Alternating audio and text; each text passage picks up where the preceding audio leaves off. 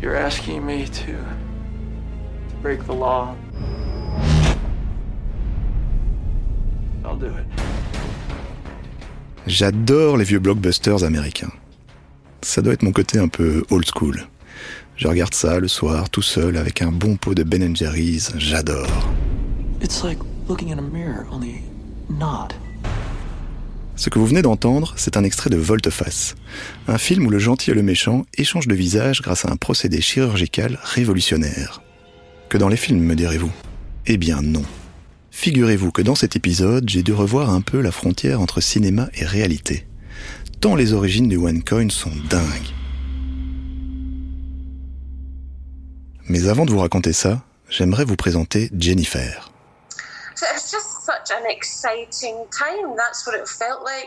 C'était une période tellement excitante.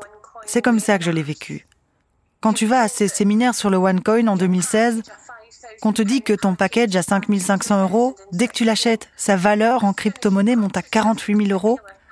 De 5 000 à 48 000 euros. Tu te dis, oh mon Dieu. Et ça continue à prendre de la valeur, c'est ça qu'on te dit. On était très enthousiastes, Gilles. Pour nous, c'était comme un changement de vie. Jennifer, c'est une victime écossaise du OneCoin, une des seules qui a osé l'ouvrir. Aujourd'hui, elle est devenue un symbole, une sorte de Jeanne d'Arc qui mène la fronde contre l'une des arnaques les plus redoutables du XXIe siècle. Je suis Gilles Quastio, vous écoutez OneCoin, le réseau. World is teeming with currencies. This network was created to become and to fuel the growth of OneCoin. Avec OneCoin, croyez-moi mes amis, nous pourrons utiliser le système pour nous émanciper de cette société de merde. De criptomonedas a partir de reservas petroleras. Venezuela. And nobody, nobody can compare to us. Croyons en nos rêves, mes amis. Croyons en une vie meilleure. Épisode 4 Les paillettes et le bistouri. Pour Jennifer, tout commence en 2015 par un drame personnel. Uh, um, in 2015, Mon père est mort en 2015, Gilles. Il m'a laissé un peu d'argent. Mon ami savait que je cherchais un moyen de placer cet argent de manière sûre. Je cherchais une bonne opportunité d'investissement. Ici, au Royaume-Uni, tu sais, les banques, si tu mets ton argent sur un compte d'épargne, c'était pas génial. so I wanted to um, invest. Je voulais investir l'argent de mon père dans quelque chose qui pourrait aider ma famille dans le futur. Une amie lui parle pour la première fois d'une nouvelle crypto-monnaie au rendement fabuleux, le OneCoin. C'était ma meilleure amie. Elle m'a dit, j'ai trouvé quelque chose dans lequel tu pourrais investir l'argent de ton père. Je pense vraiment que tu devrais y jeter un coup d'œil. Il y avait l'excitation dans sa voix. Jen, ce type dit que si tu n'investis pas maintenant, tu vas perdre beaucoup d'argent. C'est maintenant qu'il faut investir. Je pense vraiment que tu dois parler à ce mec. Et c'est ce que j'ai fait. Jennifer participe à des séminaires sur le OneCoin. Elle rencontre des centaines de candidats investisseurs. Elle rencontre aussi plusieurs revendeurs, les Laurent Louis du Royaume-Uni. Ils lui parlent de rendements fabuleux, d'une opportunité unique. OneCoin, c'est le nouveau Bitcoin. Il ne faut pas rater le coche. Jennifer est séduite. And how much money did you um, invest in OneCoin? Personally, I invested 10,000 euros. Personnellement, j'ai investi 10 000 euros. Ensuite, en parlant à ma famille et surtout à mes amis, en trois mois, nous avons investi collectivement plus de 250 000 euros dans le OneCoin. was over 250,000 euros. Never gets any easier saying that. C'est toujours aussi difficile d'en parler. Comme beaucoup d'autres victimes du OneCoin, Jennifer a convaincu ses proches d'investir dans ce produit miracle. À la colère d'avoir perdu son argent, s'ajoute aujourd'hui la gêne d'avoir embarqué ses amis, sa famille, dans une aventure extrêmement risquée. Comment s'est-elle rendue compte de tout cela? Comment a-t-elle réalisé qu'elle avait été victime d'une arnaque? Comme beaucoup d'autres, elle a simplement voulu récupérer un peu de l'argent investi. Je voulais en retirer une partie et il m'a dit Non, tu ne peux pas. On m'a dit Pourquoi veux-tu le retirer? C'est ridicule. Regarde le bitcoin. Regarde à quel point sa valeur a augmenté. Je me suis posée et j'ai parlé à mon ami. Et on a toutes les deux conclu que c'était stupide de retirer cet argent.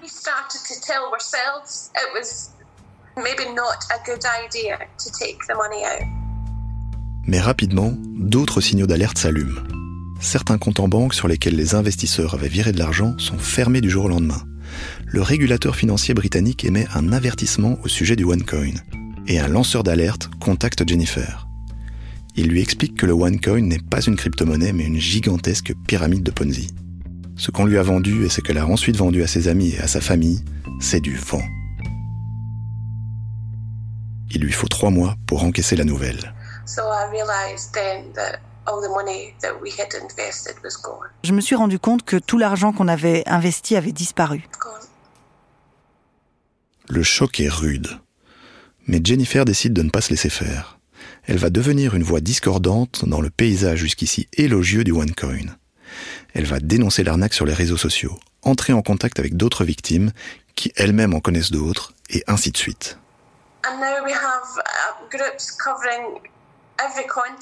Maintenant, nous avons des groupes qui couvrent tous les continents. Nous avons un groupe Facebook de soutien aux victimes.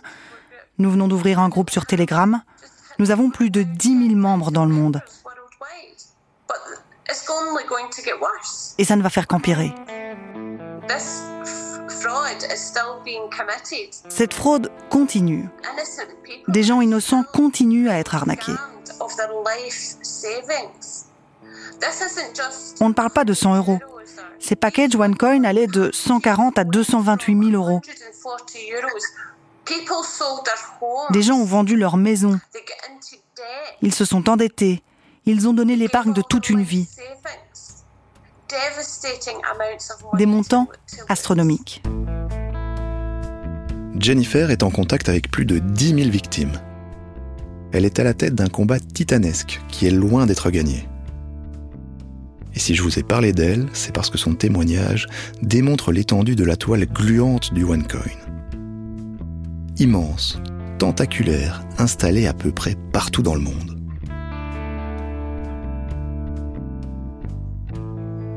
Alors, comment tout cela a-t-il commencé? Petit retour en arrière. Et vous allez comprendre pourquoi je vous parlais de ma passion pour les gros films américains au début de cet épisode. Tout commence à Sofia, en Bulgarie, en 2014. OneCoin germe dans l'esprit d'une brillante et charismatique docteur en droit diplômée d'Oxford, Ruja Ignatova. One, two, three. Applause, please. This girl is on fire. Ruja, where are you? Ruja. Girl is on fire. Longs cheveux noirs, regard perçant, souvent vêtue de rouge, de noir, de paillettes. En juin 2016, celle que l'on appelle la Crypto Queen, la reine des cryptos, est au sommet de sa gloire. Ruja Ignatova est sur la scène de Wembley à Londres devant un parterre de fans pour vanter les mérites de ce qu'elle appelle le Bitcoin Killer. Le message est clair, le OneCoin s'apprête à enterrer le Bitcoin. It is really a pleasure for me to be here one and a half years after we launched our cryptocurrency OneCoin. This network was created to become and to fuel the growth of OneCoin, which I strongly believe will be the number one cryptocurrency worldwide. Vous avez saisi le principal. Ce jour-là, Ruja Ignatova est on fire. Elle est chaud patate parce que le réseau OneCoin est en train de grandir, grandir. In two years, nobody will speak about Bitcoin anymore. Thank you very much. Thank you. Thank you. Voilà pour le show et les paillettes. La suite de l'histoire est beaucoup plus sombre. Le 25 octobre 2017, Ruja Ignatova est à Sofia. Elle embarque dans un avion vers Athènes. Et puis Et puis plus rien. la créatrice du OneCoin disparaît totalement de la circulation. Que lui est-il arrivé? Peut-être que Jamie Bartlett a de nouvelles infos. Je l'appelle. Hi Jamie, hello. Jamie est l'auteur d'un podcast produit par la BBC, The Missing Crypto Queen. Je vous conseille de l'écouter, c'est passionnant. Comme moi, Jamie enquête depuis des mois sur le OneCoin. Il est sur la piste de Ruja Ignatova. Ma première question est simple. Où est-elle?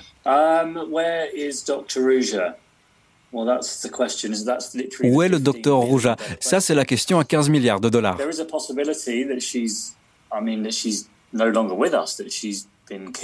Une possibilité, c'est qu'elle n'est plus de ce monde, qu'elle a été tuée. Si Jamie évoque cette possibilité, c'est parce que le succès fulgurant du OneCoin a attiré l'attention de réseaux et d'individus peu recommandables. D'après une enquête conduite par le FBI, cette arnaque a généré plusieurs milliards d'euros de revenus pour ses concepteurs. Une hypothèse est que Ruja Ignatova a fricoté avec le crime organisé pour blanchir cet argent. Et ça a peut-être mal tourné. Une autre hypothèse, et là vraiment je commence à avoir l'impression d'être dans un film, c'est que Ruja Ignatova soit parvenue à disparaître en changeant d'identité et de visage. Jamie se demande même s'il ne l'a pas croisée un jour sans le savoir. J'adorerais le savoir. C'était à un événement OneCoin en Roumanie. On nous a dit par la suite qu'elle était là sous un déguisement, avec des cheveux différents, avec un visage modifié par la chirurgie plastique. Je pense que c'est une possibilité, mais je ne peux pas dire que j'en suis certain. C'est très difficile de savoir en qui on peut avoir confiance dans ce monde dans lequel nous sommes en train d'enquêter.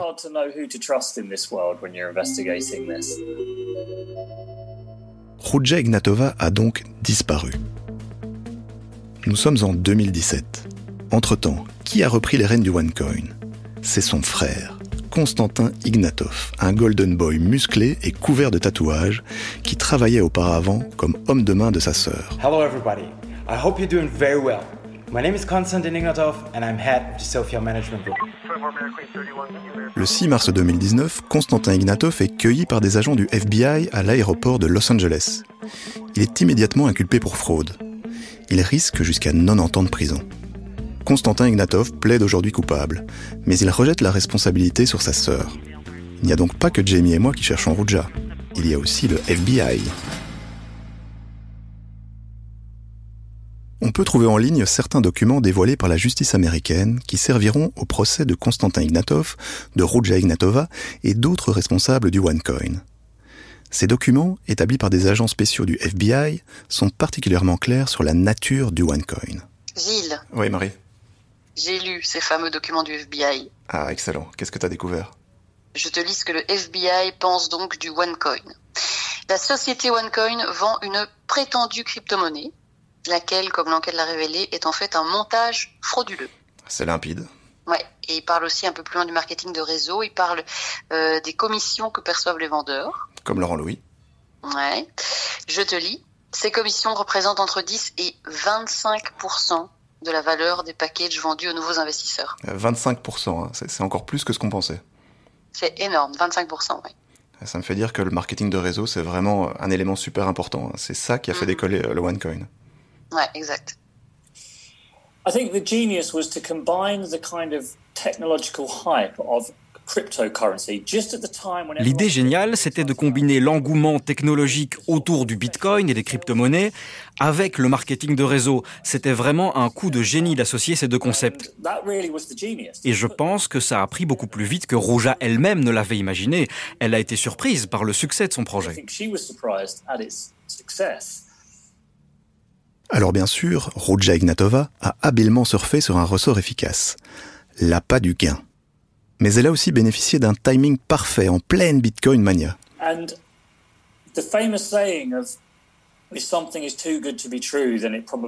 Tu sais ce qu'on dit, si c'est trop beau pour être vrai, méfie-toi. Eh bien, ça ne fonctionne pas avec le OneCoin. Rouja promettait des retours sur investissement de 500%, de 1000%, ce qui semble invraisemblable, mais c'était exactement les mêmes gains que les gens faisaient avec le Bitcoin au même moment. Du coup, ça n'a semblé bizarre à personne qu'on puisse faire autant de profit avec une crypto-monnaie.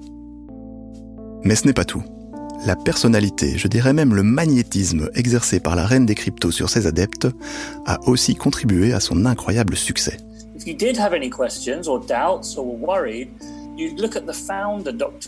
Ceux qui avaient des questions, des doutes ou des interrogations se tournaient vers la fondatrice, Dr Rouja, et ils découvraient qu'elle a un master et un doctorat en droit, qu'elle est une brillante consultante dans une des plus grandes firmes de conseil au monde, McKinsey.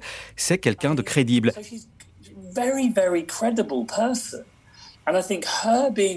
Et le fait qu'elle soit la patronne, surtout dans le secteur des crypto-monnaies, qui est largement dominé par des hommes, a balayé en fait les doutes et les questions que les investisseurs pouvaient avoir parce qu'elle était un leader très crédible dans cette organisation.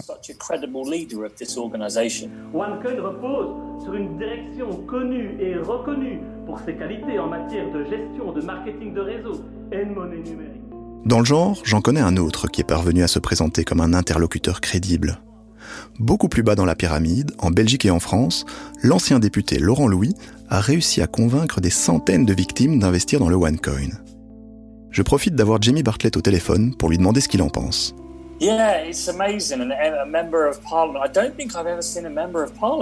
C'est incroyable. Je n'avais jamais vu un parlementaire promouvoir le OneCoin. J'ai rencontré des militaires, des prêtres, des hommes d'affaires respectés, mais un membre du Parlement, c'est une première. À son petit niveau, Laurent Louis a fait tourner la machine OneCoin. C'est grâce à lui, grâce à tous ces vendeurs intermédiaires, que cette fausse crypto-monnaie a connu un succès fulgurant. Mais de quel montant parle-t-on exactement? Voilà, j'ai l'acte d'accusation de Constantin Ignatov sous la main. Euh, je te lis le bazar. D'après les documents obtenus par le FBI, euh, la société OneCoin a généré un chiffre d'affaires supérieur à 3 milliards de dollars. Quoi? Ouais, et tiens-toi bien, ce chiffre ne concerne qu'une petite période d'activité, puisque c'est uniquement entre fin 2014 et mi-2016. C'est fou ces montants. Et encore, ces 3 milliards, ce n'est probablement que la partie émergée de l'iceberg. D'après une source de Jamie Bartlett, on parle de montants bien plus élevés, proches des 15 milliards d'euros. Parce que l'arnaque ne s'est pas arrêtée en 2016, loin de là. Et au niveau des dates, il euh, y a des éléments? Attends, j'avais surligné un truc là, je cherche, parce que c'est important. Ah, voilà. OneCoin continue à opérer à ce jour.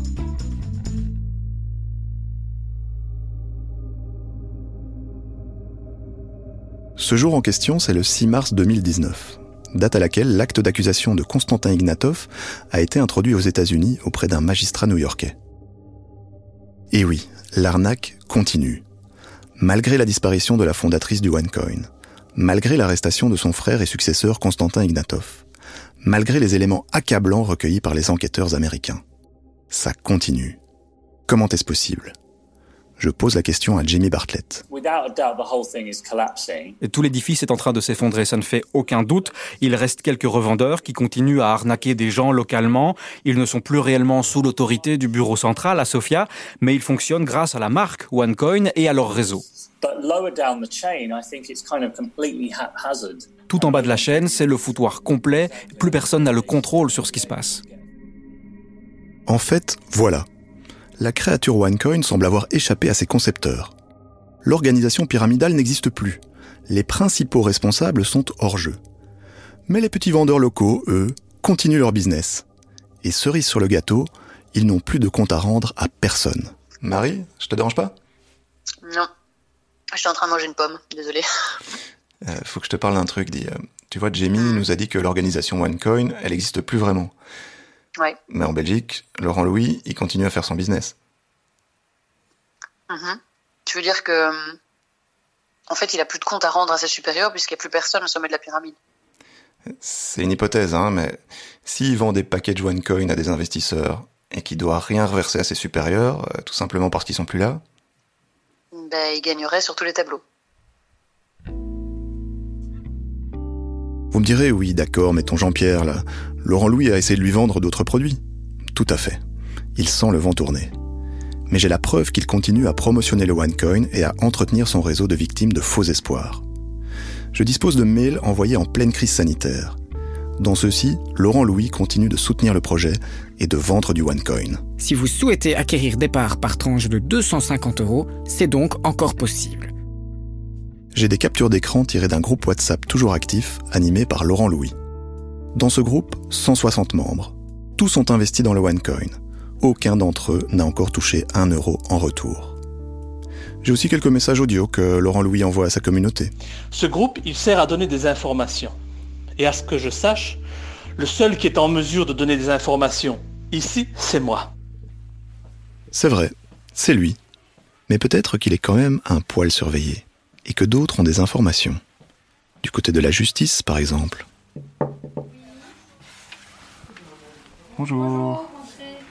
Dans le prochain épisode, Pour l'instant, l'enquête porte sur les deux plaintes qui ont été euh, portées à l'égard de Monsieur Louis, donc forcément l'enquête se canalise sur lui à ce stade-ci.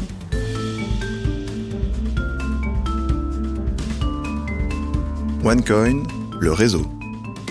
Un podcast de Gilles Quastio, en six épisodes produit par Trends Tendance, avec le soutien du Fonds pour le journalisme.